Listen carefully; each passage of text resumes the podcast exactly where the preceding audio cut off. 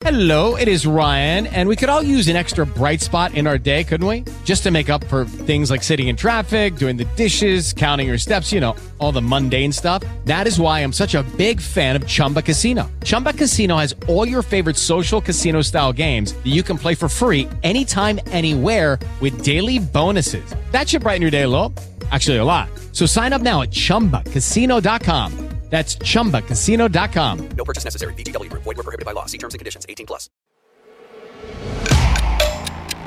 Olá, eu sou o Márcio Miranda e este é o 15 Minutos, podcast da Gazeta do Povo. Um fato preocupante que mostra o avanço da Covid no estado vem dos Campos Gerais. Os altos índices de infecção pela doença, principalmente em cidades menores, têm superlotado unidades de saúde. Prefeituras, inclusive, estudam abrir vagas em corredores para conseguir atender pacientes. Muitas vezes parece que está difícil ver uma luz no fim do túnel da pandemia. Desde março do ano passado, convivemos com momentos de piora, seguidos de pequenas sinalizações de que casos e mortes podem entrar em alguma estabilidade, mas logo depois, novo agravamento do quadro. São ondas, e já há especialistas alertando para os riscos de que uma nova onda esteja chegando. Alguns estados já sentem este mau momento. É o caso do Paraná, que mais uma vez convive com falta de leitos e casos ativos crescendo a cada dia. A chamada taxa de retransmissão do vírus no estado está entre as maiores do país. Em alguns dias, inclusive, tem sido a maior do país. Sobre os leitos, para você ter uma ideia, 1.120 pessoas estão esperando por um leito de Covid hoje no Paraná. Desde o último sábado, essa fila não baixa de mil. Nesse episódio aqui do podcast, a gente traz à tona a situação do Paraná como um exemplo de que a chamada terceira onda da Covid parece mesmo estar chegando. Meu convidado é o editor da Gazeta do Povo, Marcos Xavier Vicente. Bom, ô Marcos, a gente já falou algumas vezes aqui no, no, podcast sobre a situação do Paraná e de Curitiba, né? De tantos indicadores preocupantes, queria falar sobre um que mostra bem essa situação do agravamento da pandemia no estado. Ocupação de leitos, né, Marcão? Como é que tá a situação no momento? Olha, tá, tá ficando cada dia mais grave, viu, Márcio, aqui no Paraná.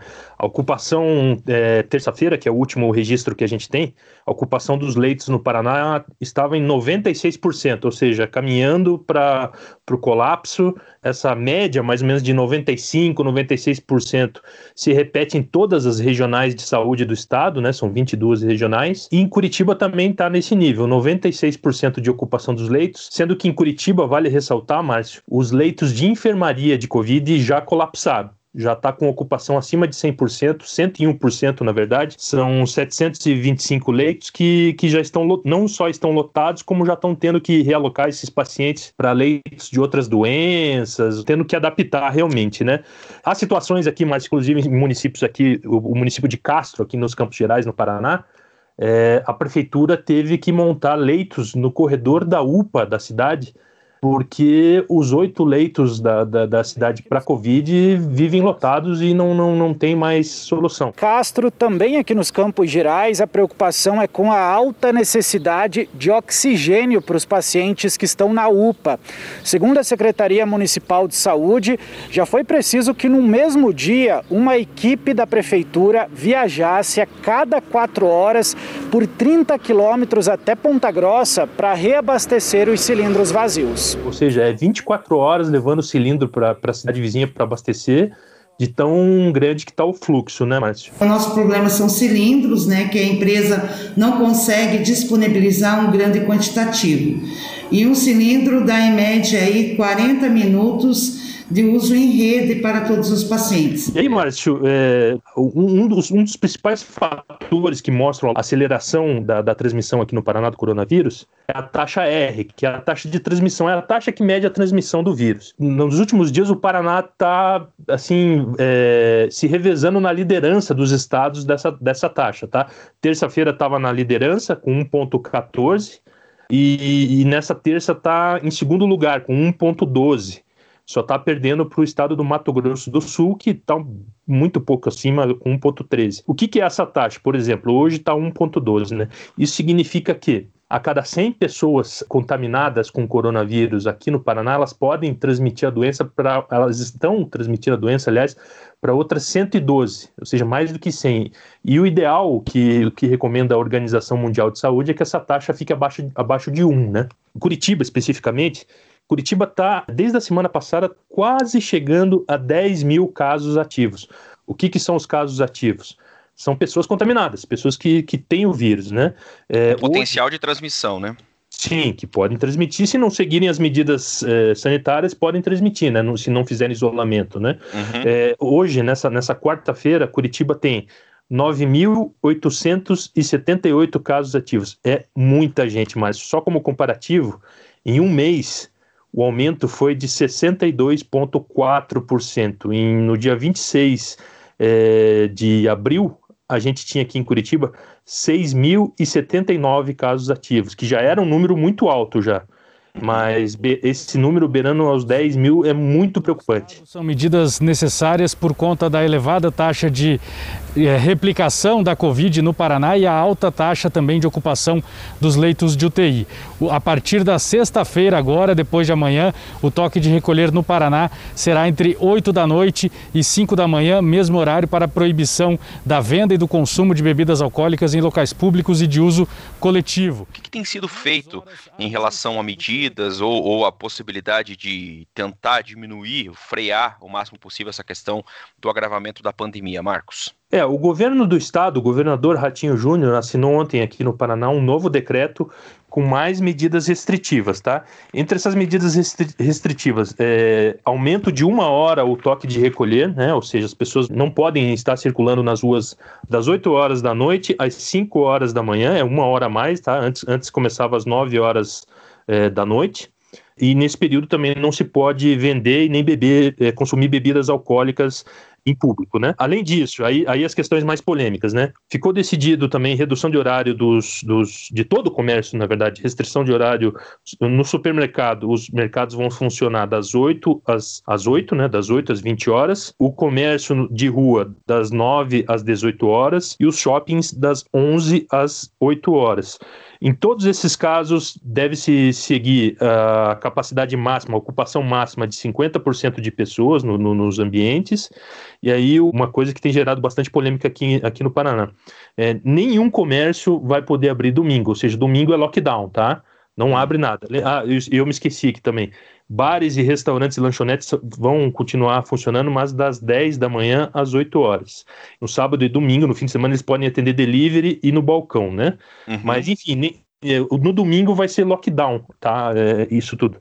Em Curitiba gerou um, um, um, certo estranhamento aqui, porque estava tudo pronto, todo mundo na expectativa de que a prefeitura declarasse novamente a bandeira vermelha, ou seja, adotasse o lockdown novamente, mas a prefeitura resolveu tomar uma atitude de manter as, as medidas preventivas que já estão em vigor, que são muito parecidas com essa do governo do estado aqui, é, que já estão em vigor na capital, e vai anunciar sexta-feira se vai voltar para a bandeira vermelha ou não. Eles vão reavaliar sexta-feira se retorna para a bandeira vermelha ou não. Ficou meio estranha essa situação ontem aqui, mas enfim, sexta-feira vai ter uma resposta. Pois é, e, e, do que depende, vamos pensar nesses índices que você trouxe, né? Se depender dos índices é, de casos ativos, ocupação de leitos, parece que seria um momento, é, dentro do que vem sendo feito pelo, pela administração pública, né? Seria um momento, talvez, de decretar essa bandeira vermelha mesmo. E isso foi dito, inclusive, pela própria secretária da Saúde do município de Curitiba, né? A gente deve entrar na bandeira vermelha? Tudo aponta. Amanhã a gente tem uma reunião da tarde, né? É, o dado até hoje que me mostraram, nós estamos ali. Ó. A, gente não, a gente tentava, com esse esforço, tentar segurar um pouco isso. A gente está assim, ó, tá? Para o vermelho é uma viradinha. Sim, é, nessa semana, segunda-feira, a secretária Márcia Sulac é, declarou que tudo caminhava para que Curitiba voltasse à bandeira vermelha. Todos os índices já estavam indicando isso. Inclusive, Márcio, é, é, o retorno da bandeira vermelha, se acontecer, mas é uma coisa interessante, não vai ser só por causa da pandemia, da Covid. Hum. É, a secretária deu explicações aos vereadores aqui na Câmara de Curitiba sobre o lockdown que teve sábado e domingo, Curitiba estava em lockdown, fechou tudo aqui em Curitiba, né? E ela deu explicações sobre isso. E ela disse que a, a medida de tomar, de aplicar o lockdown no último fim de semana aqui em Curitiba foi porque os diretores de pronto-socorros aqui da capital, é, segundo ela, fizeram um apelo desesperado, fra a frase é dela, apelo desesperado para que se fechasse a cidade porque os prontos-socorros, o atendimento de emergência está lotadíssimo de gente é, vítima de, de, acidentes de trânsito, de, de, casos de violência, de acidentes domésticos, né? pessoas com politraumatismo, fratura. Eu sugiro que a Câmara faça uma audiência pública e ouça o outro lado que não o comércio também, chame os diretores dos hospitais, chame os infectologistas, faça um grande debate. Nós fazemos isso diariamente. Cada decreto eu me, eu me, me balizo, converso, chame o, o, presidente da Federação dos Hospitais do Paraná, chame o presidente da Unimed, que essa semana me pediu lockdown todos os dias. É, só para dar um exemplo que ela, ela mesma citou ontem na, na audiência. Ela falou que, é, acho que um ou dois dias antes de se decretar o lockdown do fim de semana aqui em Curitiba, só o Hospital do Trabalhador, que é o principal pronto-socorro de, de politraumatismo aqui de Curitiba, o Hospital do Trabalhador estava com sete pessoas com politraumatismo, todas com fratura de fêmur, hum. casos graves, que simplesmente não tinham onde internar, não tinha leito lá no, no Hospital do Trabalhador para se internar. E também não tinha é, sala de cirurgia para fazer de tanta demanda de acidentes, de traumas que a cidade está tendo. Então, na verdade, Márcio, é, é esse, esse, freio da cidade, segurar um pouco a cidade, aplicar o lockdown, seria não só para segurar a transmissão do coronavírus que está aceleradíssimo, mas também para conter esses acidentes, né? Por isso o toque de recolher, é, a restrição à venda de bebida alcoólica, porque isso está lotando os pronto-socorros aqui de, de, Curitiba e é engraçado. Esse sobrecarregamento dos pronto-socorros aqui em Curitiba está acontecendo por causa da região metropolitana. Uhum. A região metropolitana não está tendo um decreto tão severo quanto de Curitiba. Então, os municípios vizinhos enviam os pacientes é, com fraturas, politraumatismo, tudo mais, sempre para Curitiba. Não tem esse tipo de atendimento na região metropolitana. E isso está sobrecarregando o sistema aqui em Curitiba. Bom, é, voltando aqui, ô Marcos, a questão do agravamento da pandemia, né, da transmissão, as taxas altas, os leitos ocupados, a gente está falando sobre o Paraná vivendo esse momento aí de uma nova onda, né? Aí eu pergunto, isso coincide, claro, com a chegada do frio também mais intenso em, em, no Paraná e em Curitiba, principalmente. Tem é, alguma relação, algum fator sazonal? A chegada do frio pode agravar a situação ainda mais mesmo, Marcos? Sim, a situação do frio pode agravar a situação da pandemia aqui em Curitiba. Só uma coisa muito interessante que os, os, as autoridades de saúde me falaram aqui nos últimos dias, Márcio, é que apesar de, do inverno agravar a situação é, da Covid, é, a Covid não é mais considerada uma doença sazonal. Por que ela não é mais considerada uma doença sazonal? Porque ela não é mais uma, uma doença que ocorre só no inverno ou que tem uma força muito grande no inverno, como é a gripe. A gripe, é, a gente sabe que no inverno ela, ela ganha uma força muito grande e no resto do ano ela praticamente desaparece. Né? Já a Covid não. A, a, o coronavírus é ao longo do, do, ano inteiro. Tanto que nós tivemos uma das ondas mais fortes da Covid no, no, aqui no Paraná foi justamente é, no começo do ano, ali janeiro até março, que é um verão, período né? quente aqui, né? Que é no verão, que é o um período de temperaturas altas.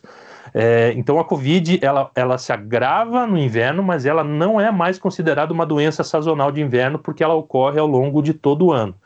Mas as medidas, Márcio, é, no inverno, elas têm que ser reforçadas para evitar o contágio, não só é, da própria Covid, como da gripe e de outras doenças respiratórias causadas por vírus. E aí, o que, que a população tem que fazer? O, o, a principal preocupação no frio em relação a essas doenças, Márcio, é a circulação de ar nos ambientes. É, porque, na verdade, o, o, que agrava a situação da, dessas doenças no inverno é o comportamento da população que muda. Ou seja, com frio, a gente fecha a janela, a gente fecha as portas, e aí o ar não entra nos ambientes, o ar não circula. E com isso, quem circula no ambiente é o vírus, no caso, o coronavírus.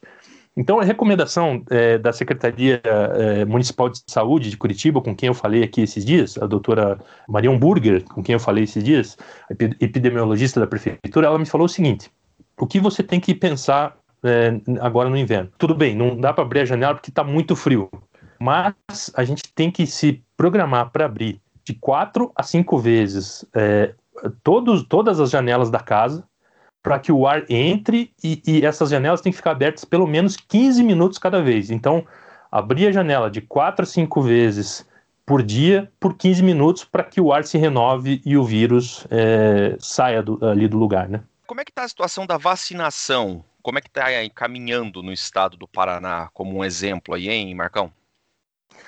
É, a vacinação agora está preocupando aqui, Márcio, mas não é um fator pontual aqui do estado, é um fator nacional, uhum. porque a produção de vacinas, tanto do, da, da AstraZeneca na Fiocruz quanto da Coronavac no Butantan ficou parado por falta de, de, de IFA, né, do ingrediente farmacêutico para produzir as vacinas. Né? É, o Butantan recebeu o IFA terça-feira e retomou nessa quarta a produção da Coronavac, só que o Butantan só vai conseguir entregar vacinas novamente, é, ou seja, essa produção com esse IFA, daqui 15 ou 20 dias, ou seja, nós vamos ficar, nós vamos ficar todo esse período, é, é praticamente um mês que nós vamos ficar sem receber vacinas da Coronavac.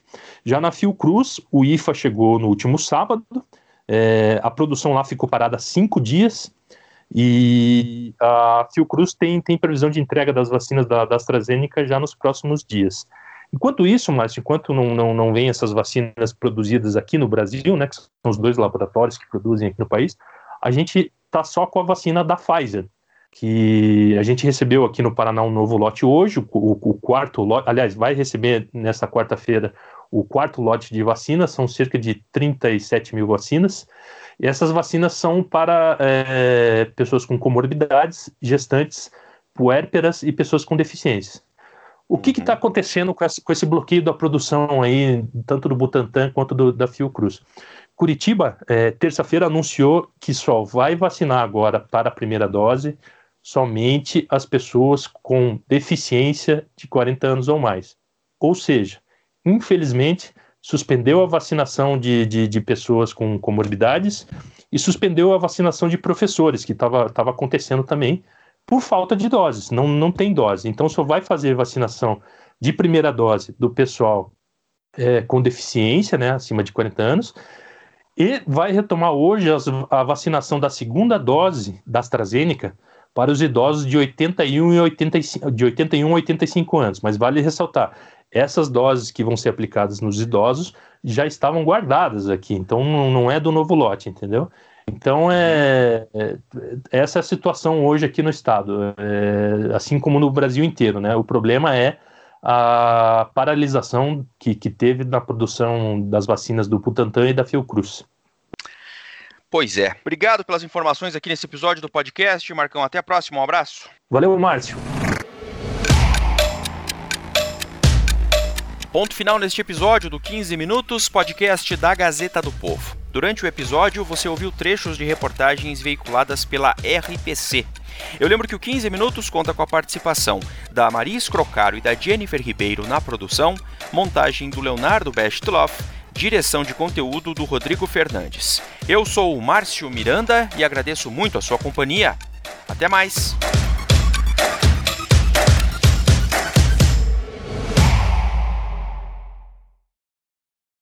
Judy was boring. Hello. Then Judy discovered chumbacasino.com. It's my little escape. Now Judy's the life of the party. Oh, baby, Mama's bringing home the bacon. Whoa. Take it easy, Judy. The Chumba life is for everybody. So go to ChumbaCasino.com and play over 100 casino style games. Join today and play for free for your chance to redeem some serious prizes. Ch-ch-chumba. ChumbaCasino.com. No purchase necessary. Void where prohibited by law. 18 plus terms and conditions apply. See website for details.